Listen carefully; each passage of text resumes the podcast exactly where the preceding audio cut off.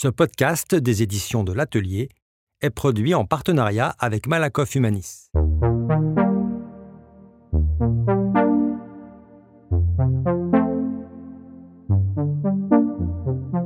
Salut, c'est Christelle, la fondatrice de Musae, le premier média sociétal qui dédramatise et démocratise la santé mentale pour les jeunes. Je suis ravie d'animer ce nouveau podcast Ça va pas la tête, inspiré par l'ouvrage collectif En finir avec les idées fausses sur la santé mentale et la psychiatrie, sous la direction d'Astrid Chevance aux éditions de l'Atelier. Avec Astrid, on a la même conviction. On veut faire tomber les tabous et vous donner quelques pistes, on l'espère, à travers six épisodes de podcast pour prendre soin de vous, mais également de vos proches. Pour cet épisode, je reçois Jandel Burderon, psychiatre et addictologue à Sainte-Anne. Salut Jandel. Salut, ça va Bien et toi Très bien, merci. Est-ce que tu peux nous dire quelle est ta spécialité? Alors moi du coup je suis docteur junior en psychiatrie, mais je me suis spécialisé dans les addictions. En fait j'ai fait une, euh, une surspécialité, euh, ce qu'on appelle une formation spécialisée transverse en addictologie. Donc euh, voilà, moi je fais de la psychiatrie et de l'addictologie. Ok. Moi, dans le cadre de Musae, euh, j'entends souvent ou je vois souvent en, en commentaire ou en, DM sur, euh, sur Instagram euh, par rapport aux addictions et par rapport à plein de comportements de manière générale. C'est pas un petit verre qui va te tuer. J'ai besoin d'un joint en fait pour, pour me détendre et pour être, pour être à l'aise en, soirée. Et puis direct après, on entend Mais attends, attends, c'est pas grave, hein. Moi j'arrête quand je veux. Hein. Euh, sauf que j'ai l'impression que c'est pas si simple, que c'est pas si simple et que les addictions, on peut avoir tendance déjà à les sous-estimer et aussi euh, à mal les connaître. Pour nous aider à reprendre les bases, c'est quoi en fait une addiction déjà? Ok, alors euh, je pense que tu as tout à fait raison déjà. euh, Les gens ont tendance un peu à minimiser euh, globalement les comportements addictifs dans la société parce que déjà on est dans une société hyper addictive. hein. Ouais. Euh, tout est fait pour que en fait on soit addict à tel produit ou telle euh, image, euh, etc. Donc du coup, euh, les addictions à la base, donc ça vient du latin addictus euh, au niveau euh, de la juridiction romaine. En gros, il y avait ce terme addictus, ça veut dire qu'on était dépendant d'une personne parce qu'on lui devait une dette. Et donc, en fait, dans, dans l'addiction, il y a bien le terme dépendance. Mhm. Euh, en psychiatrie et globalement en addictologie, on va se baser sur un modèle qui est le modèle biopsychosocial.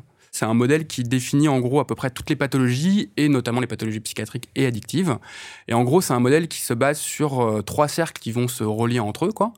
Euh, une partie qu'on va appeler la partie biologique, c'est l'inné, c'est euh, ce qui dépend pas vraiment de nous. Et euh, au niveau des addictions, ça, euh, c'est ce qu'on appelle le circuit de la récompense. Ouais. Pour faire simple, euh, dans les années 90, il y a un article qui est sorti dans une grosse revue qui s'appelait Science. Le titre c'était Addiction is a brain disease and it matters. Ça voulait dire grosso modo que jusqu'à présent, on estimait que l'addiction c'était un peu une question de volonté, ce Mhm. qu'on entend beaucoup, Mm. Euh, alors qu'en réalité, il y a quand même au niveau cérébral beaucoup de choses qui se passent, et notamment par le circuit de la récompense. Le circuit de la récompense, qu'est-ce que c'est? C'est un circuit en gros qui va conditionner notre désir et le plaisir. L'addiction, c'est une maladie du plaisir. Mais heureusement, euh, tout plaisir entraîne pas forcément, euh, on va dire, une addiction. C'est plutôt l'emballement du circuit qui va entraîner en gros euh, la dépendance et l'addiction. Parce qu'en fait, sans ce circuit de la, de la récompense, en gros, on n'aurait rien fait dans l'humanité. Puisque globalement, quand on fait quelque chose qui nous apporte du plaisir, on va avoir tendance à reproduire euh, ce qui se passe. Mais c'est un peu pareil pour les addictions. Parce que les addictions, ça va perturber nos neurotransmetteurs au niveau cérébral. Et donc, ça va perturber ce circuit de la récompense qui s'emballe et qui, qui, du coup, va plus trop comprendre ce qui se passe. Ça, c'est euh, pour la partie, je veux dire, euh, biologique. Ok. C'est clair J'ai du mal à comprendre pourquoi ça reste pas un plaisir. Parce qu'en fait, quand le circuit de la récompense s'active, ça peut rester un plaisir et nous motiver sans nous enfermer dans une dépendance par rapport à. Peut être juste une motivation. ce circuit de la récompense, et tu fais bien de soulever la question, il va fonctionner sur, euh, sur plusieurs choses. C'est des termes anglais, je vais essayer un peu de les expliquer globalement. Il va fonctionner déjà sur ce qu'on appelle euh, le liking. En fait, ça, c'est la première expérience. Je prends l'exemple de la cigarette. Tu vas fumer une première fois une cigarette, tu vas éprouver, par exemple, de l'apaisement. Mhm. Et donc, tu vas te souvenir, ça va ancrer dans ta mémoire que, bah, en fait, la cigarette, c'est l'apaisement. Après, tu vas avoir ce qu'on appelle le wanting, c'est-à-dire qu'en fait, tu vas chercher à reproduire ce cette première consommation. C'est-à-dire, tu vas consommer ta cigarette en te disant, bah, la première fois, ça m'a fait du bien, probablement que la fois suivante, ça me fera aussi du bien. Mm, mm. Et puis après, il y a ce qu'on appelle le learning. Le learning, c'est la routine, en fait. C'est-à-dire le fait que, bah, finalement, tous les matins, tu fumes ta cigarette, Mm. et donc, tu, bah, ça s'emballe un peu, quoi. En fait, ton esprit, il, se conditionne. Et donc, tous les matins, il a envie de sa cigarette. Et ces trois composantes-là, en fait, elles sont perturbées par les drogues de manière générale. Euh, et aussi par les comportements, parce qu'il y a aussi des addictions avec des comportements. Pourquoi? Parce qu'en fait, les drogues, ça va balancer beaucoup de neurotransmetteurs qui vont perturber le circuit de la récompense et ces trois phénomènes. Et pour les comportements répétitifs, ça va surtout s'inscrire dans ce qu'on appelle la routine. Et euh, est-ce qu'il y a des caractères ou des euh, physiologies qui sont plus sensibles aux addictions? Il y a six grands traits de personnalité qui, quand ils sont trop présents, mm. euh, peuvent favoriser l'émergence des addictions. Et ça, ça rentre dans la deuxième sphère. Du coup, tu sais, je t'ai parlé là de la sphère biologique. Là, on est sorti. Ça, c'est l'inné. On peut pas y faire grand chose. Il y a des gens qui vont avoir des terrains addicts ou pas. Alors que ces traits de personnalité, c'est plutôt le côté psychologique. C'est comment on s'est construit au fur et à mesure de notre vie, les expériences qu'on a vécues, nos traumas, etc.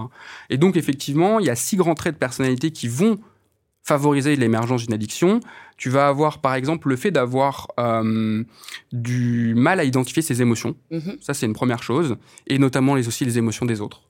Euh, la recherche de nouveautés, la recherche de sensations, l'impulsivité, euh, l'hyperréactivité, et puis la difficulté à éprouver du plaisir.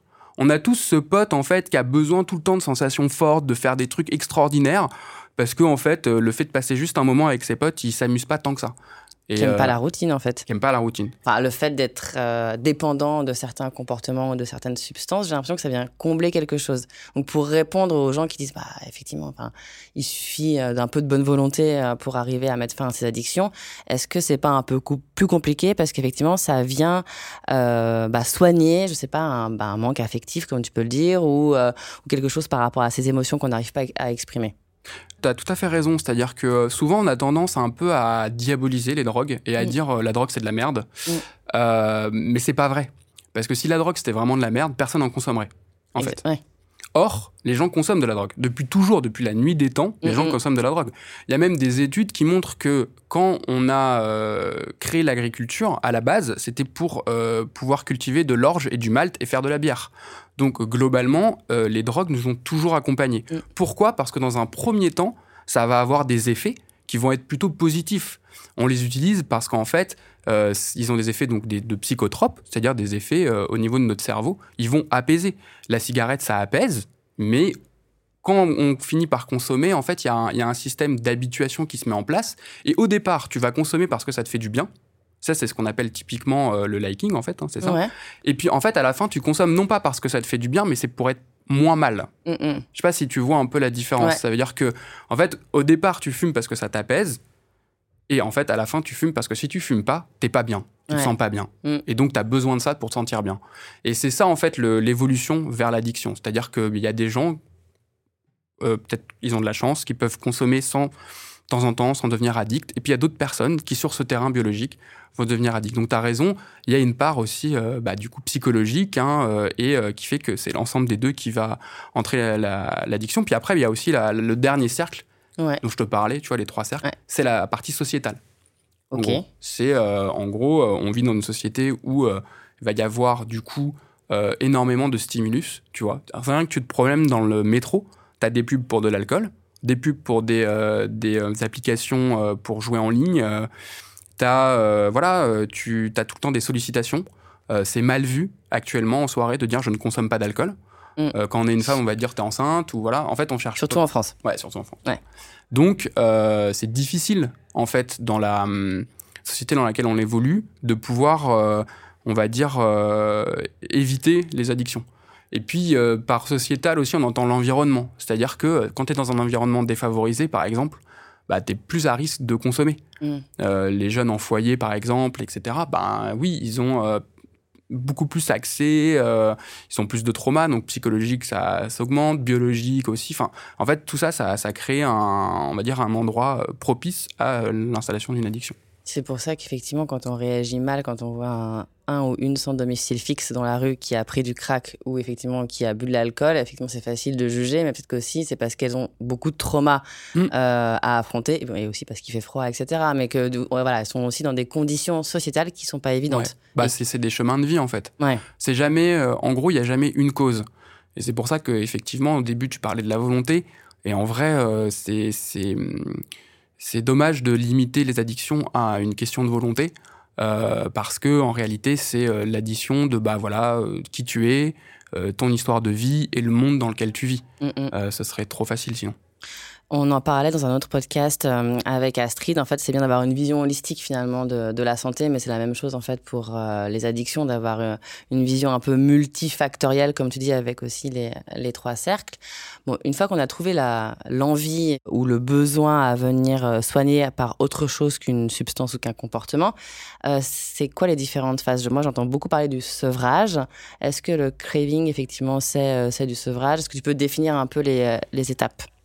Euh, en fait, ce qu'il faut bien comprendre, c'est que euh, on a tous des petits comportements qu'on dirait euh, addictogènes, quoi. Ah, j'aime bien prendre ma glace le soir, est-ce que je serais pas addict au sucre? En réalité, on parle d'addiction quand il y a un retentissement sur la, sur la, vie, en fait. C'est-à-dire que il faut imaginer que tu fais un certain nombre d'activités dans, dans ta vie de tous les jours. Et en fait, au fur et à mesure, tes, ces activités vont se restreindre juste à l'addiction.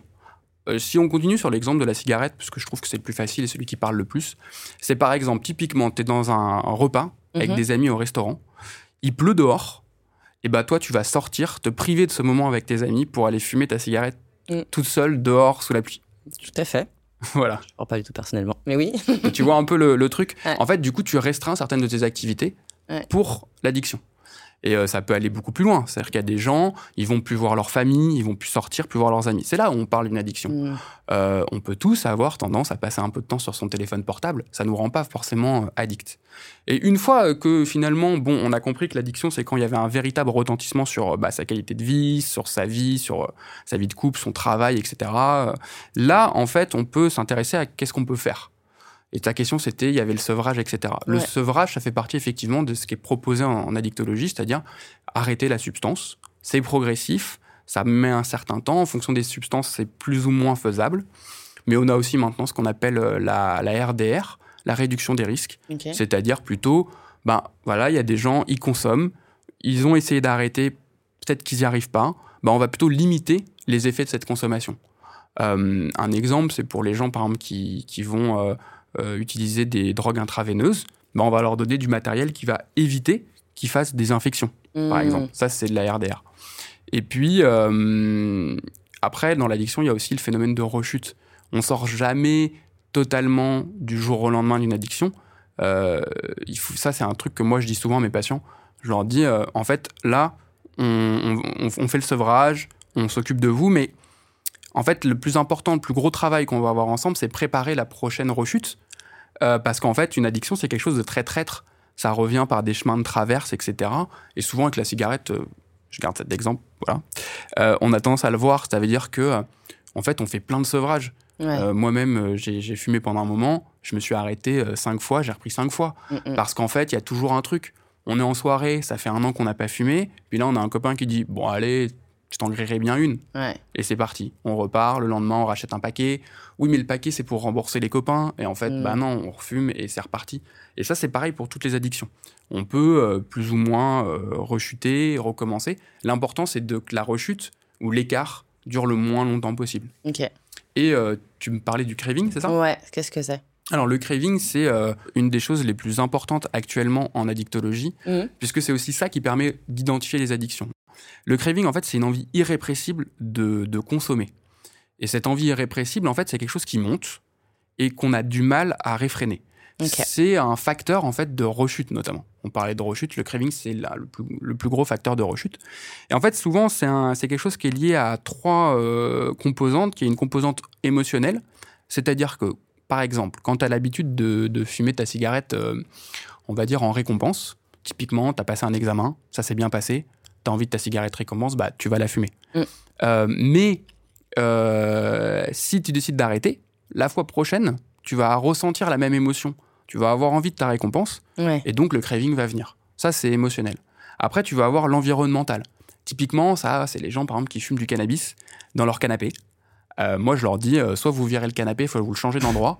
Parce qu'en fait, en fait, à chaque fois qu'ils vont s'asseoir dans ce canapé, euh, bah, en fait, ils vont avoir envie de consommer. Je sais pas si tu vois la série Bloquée, par exemple. Bah, ils sont toujours sur leur canapé, tu vois. Bah, mm. ça, c'est typiquement euh, l'environnement, il change pas. Tu rentres chez toi, tu as ton canapé, mm. tu te rappelles toutes les fois où tu étais avec tes potes en train de fumer un joint et du coup, tu qu'une seule envie, bah, c'est de fumer ton joint. Ça, c'est la composante environnementale. C'est pareil, hein, c'est genre. Euh, Le, café aussi, le café clope, tu vois, euh, tu prends ton café, tu te dis, oh tiens, il me manque un truc. Mm, mm. En fait, c'est l'habitude. Ça, c'est euh, ce qui fait appeler le craving. Et puis la dernière chose qui fait appeler le craving, c'est la substance elle-même. Tu vas avoir des substances qui vont plus ou moins créer du craving, plus ou moins important. Et donc, on classe souvent les substances entre euh, est-ce qu'elles sont plus ou moins avoir un fort craving, etc. Le tabac, par exemple, ça, ça rend super dépendant Ouais. et ça peut créer des très forts cravings. Alors qu'il y a d'autres substances, par exemple la psilocybine, qui est euh, une substance issue d'un champignon Ouais. euh, hallucinogène, il n'y a pas de craving en psilocybine, quoi. Mm, mm. Ça n'existe pas. Euh, et pourtant, ça a été diabolisé pendant des années. Hein. Ouais. euh, c'est pas le cas. Mais ça, effectivement, c'est le regard sociétal aussi Ouais. qu'on pose sur, euh, sur les addictions. Et le craving, ça dure combien de temps? Enfin, le moment du, euh, du craving? En moyenne, on considère que le pic dure à peu près une trentaine de minutes. Mais c'est 30 minutes difficiles à passer. Et donc, le plus simple, c'est de s'occuper, faire des choses pendant ces- cette, cette- cette période, en fait. Ouais. Euh, sortir, appeler un ami, ou trouver quelque chose de substitution. Euh, ça peut être, euh, je sais pas moi, euh, boire un verre de jus d'orange, ce genre de Mm, choses. mm. C'est des petites choses qui permettent de- d'essayer de, passer le temps, quoi. En fait, en s'occupant l'esprit, on va réussir à mettre euh, à distance. Parce que il y, y a une expérience dont je me souviens plus trop quand est-ce qu'elle a eu lieu, mais qui était une expérience qu'avait fait un, je crois, un, un prof de sociologie sur de peut-être que tu en as entendu parler, ne pas penser à un ours blanc. Ouais, ouais, ouais. Ça, ça te parle, Ouais, ça ouais. Et bah, globalement, quand tu Oui. dis ne pense pas à un ours blanc, bah, tu fais que y penser. Bah oui, forcément. Et donc, en fait, c'est- pour ça que la volonté Mm. n'a pas grand-chose à faire là-dedans. Parce que, en fait, plus tu essayes de vaincre la pensée qui arrive de je vais consommer, plus en fait elle est, elle s'ancre et elle a envie de rester. Donc, le- plus simple, c'est vraiment de s'occuper l'esprit, de faire d'autres choses, euh, d'écouter un podcast. Mm, mm. Par exemple, au hasard. au hasard. Euh, là, on a beaucoup parlé de substances. Euh, est-ce que les réseaux sociaux, le pari en ligne, est-ce que, est-ce que ça peut être aussi des addictions? Parce que je sais qu'elles ne sont pas inscrites au, au DSM, donc Ouais. au dictionnaire des, euh, des, troubles, des troubles de santé mentale, mais pourtant, c'est un comportement addictif et il y a de plus en plus d'études qui le prouvent, notamment euh, chez les plus jeunes. Ouais, alors, euh, effectivement, tu as tout à fait raison. Alors, tout ce qui va être paris sportif, euh, paris en ligne, euh, les, les jeux aussi, euh, on va dire, dans les, dans les casinos, etc. Les jeux de ça, hasard. euh, ouais, Ouais. les jeux de hasard et de argent. Ouais. Ça, c'est documenté, c'est dans le DSM. On sait que c'est des addictions. Ça existe depuis toujours. Ça a été décrit par un médecin hollandais au XVIe siècle. C'est le premier à avoir fait un traité de, sur les jeux, parce qu'il y avait déjà des jeux de loterie, etc. Donc ça, c'est bien décrit. En revanche, ce qui est assez peu décrit finalement, bah, c'est les écrans. Euh, les jeux vidéo, ça vient de rentrer dans la CIM 11 il n'y a pas longtemps, l'addiction Ok. aux jeux vidéo. Donc ça, on peut le dire, euh, que ça existe. Euh, et après, sinon, les autres, tout ce qui va être écran, c'est un peu plus difficile. Chez les plus jeunes, en fait, c'est lié, si on s'intéresse vraiment au côté cérébral, à, en fait, au niveau de ton cortex cérébral, donc préfrontal, hein, le- la Mhm. partie avant du cerveau, si je, je vais essayer de- d'être le plus simple possible, qui n'est pas mature chez les enfants. Et donc, du coup, en gros, euh, ils ont du mal à arrêter des comportements qui sont des comportements répétitifs. Et donc, euh, par exemple, euh, sur des applications où ça s'arrête pas, où tu défiles, etc., avec les réels, les TikTok et Mm, tout, mm, mm, mm. bah, en fait, c'est super entraînant. Et donc, toutes ces images-là, ça, ça les stimule à fond et ils peuvent pas s'arrêter. Et l'algorithme est pensé pour te Bien faire sûr. laisser dans cet Ah bah. univers immersif, surtout TikTok. Bah ouais, c'est le côté Mm. sociétal dont on parlait tout à l'heure. Ouais. en fait. Et donc, c'est très dur. Euh, pour les adultes, l'addiction euh, au téléphone, enfin au téléphone ou en tout cas à la- à, euh, aux écrans, euh, aussi, elle existe. Il y a des gens qui se sentent pas bien quand ils sont privés de leur téléphone, qui vont avoir l'impression que le téléphone vibre dans la poche alors qu'il vibre pas. Mais c'est pareil, c'est des addictions en fait comportementales dans le sens où, en gros, le téléphone, il ah, j'aime pas utiliser ce terme-là, mais il fait office un peu doudou, quoi. Il est toujours là, Mm. rassurant, et donc dès qu'on est stressé, hop, on va avoir envie de le sortir. Et de la même chose qu'on fumerait sa clope, bah, on va aller euh, regarder son fil Insta ou, ou aller sur le Snap ou des trucs comme ça. Et donc du coup, on a du mal à s'en à s'en sortir. Et là, c'est la même chose. On revient à la, ce que je disais tout à l'heure. C'est est-ce qu'il y a un retentissement ou pas Mm. sur, euh, sur ta vie, quoi? Est-ce que tu es en repas de famille et en fait, tu vas te priver de moments avec, avec les tiens pour regarder ton téléphone, tu vas pas écouter les conversations. Ça, en vrai, euh, c'est assez fréquent. hein. Ouais. Ok.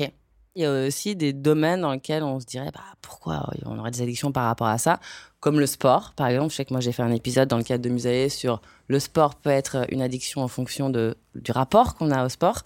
Et, euh, et de même par rapport au travail. Je me posais la question est-ce qu'on peut parler d'addiction au travail? En gros, euh, tout comportement euh, peut entraîner une addiction, en réalité, toute substance, tout comportement en excès, à partir du moment où on dépasse le plaisir, ça peut entraîner une addiction. un autre exemple, c'est le, le, sexe, par exemple. il peut y avoir des addictions au sexe. c'est décrit. on parle d'hypersexualité ou d'addiction au sexe. c'est des gens qui voilà qui peuvent pas se passer de, de, de, de, ça. Et en fait, ça, ça, retentit, euh, ça retentit dans leur, dans leur couple. Quoi. Leur partenaire, euh, il n'arrive pas à suivre le rythme. Euh, c'est difficile. Quoi.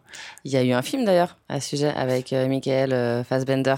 Oui, Shame. Ouais, voilà, Shame, ouais, qui parle de ça justement, de l'addiction au sexe. Finalement, tout comportement qu'on utilise, comme tu l'avais très bien dit tout à l'heure, euh, initialement pour se soulager, mm. parce que ça nous fait du bien, ou parce qu'on a du gain, du plaisir, le travail, ben voilà, on, euh, notre supérieur il est content, euh, on a l'impression qu'on va progresser, etc. Le sport, on, a nos, on regarde nos performances, le chrono, etc. Tout ça quand c'est en excès, et quand surtout ça a un retentissement, encore une fois, c'est là où, où ça va pas. Et d'ailleurs, ça peut être traître parce que par exemple, les sportifs de haut niveau, ça n'a pas de retentissement sur leur vie parce que c'est leur métier de, euh, de faire euh, de, de, d'être sportif. Parce qu'ils ont en fait ils ont cadré leur passion, leur addiction pour le sport dans le cadre d'un travail? Bah ça c'est une vraie question. Il y en a, on, peut le demander. Hein. Il, y a, il y a des grands sportifs qui en ont parlé, hein, qu'on dit qu'en fait ils avaient une vraie addiction au sport. Et euh, finalement, bah, quand on est sportif de haut niveau, ça c'est caché. Et c'est un peu pareil pour les gens qui travaillent. Vous aurez jamais quelqu'un qui vous dira tu travailles trop hmm. pour la boîte. Donc ah oui, pour la boîte, oui. Ouais, pour la boîte. L'entourage peut le dire. Oui, oui, c'est ça. Et ça, c'est aussi un, quelque chose de. Faut faire, faire confiance à ton entourage. Parce que c'est la même chose quand tu disais tout à l'heure, effectivement, je sors pour aller fumer une cigarette et du coup, je me coupe de mon entourage, potentiellement avec le travail, j'y passe trop de temps et j'accorde pas assez de temps ou bah, d'attention à mes proches. Pour terminer ce, podcast, euh, que ce soit par rapport au téléphone, aux écrans, ou que ce soit par rapport aux, substances, euh, est-ce que tu as euh, quelques tips? La première chose que je dirais déjà, c'est euh, est-ce qu'il y a un retentissement euh, sur, euh, sur, sur sa vie? En gros, est-ce que j'ai raté des jours de travail? Mm. Est-ce que je me rappelle plus de mes soirées? Est-ce que ça m'empêche de passer du temps avec mes amis, par exemple? Est-ce que je me replie sur moi? Ça, c'est la première chose. Parce que s'il y a retentissement, c'est-à-dire qu'il y a problème. Ensuite, la, la deuxième chose, c'est ne pas avoir peur d'aller consulter. En France, on a euh, des, centres de consultation euh, gratuits euh, qui sont ce qu'on appelle l'EXAPA. C'est un peu la même chose que les CMP, je ne sais pas si vous en avez parlé. Oh non, on n'en a pas parlé, mais les centres médicaux et psychologiques. C'est en gros des mm. centres de consultation, on peut y aller, voilà, gratuitement, il n'y a pas de souci. Il ne faut pas avoir peur de consulter. c'est pas une honte d'avoir une, une, addiction, c'est une maladie, au même titre que des centaines d'autres maladies. Ça se soigne, on peut en guérir, euh, et plus tôt on le prend en charge, plus on peut s'en sortir. Bah, merci beaucoup pour, euh, pour tous ces euh, éclairages, Jandel. je vous invite vraiment effectivement à vous écouter du coup pour repérer ces, ces signaux dont tu as parlé. Et puis on se retrouve très vite pour un prochain épisode. Merci. Au revoir. Ça va pas la tête, c'est le podcast qui fait tomber les idées fausses sur la santé mentale. Si vous avez aimé, n'hésitez pas à commenter, liker et partager. Faites-le connaître autour de vous pour toutes les personnes qui ont besoin de prendre soin d'elles. À bientôt.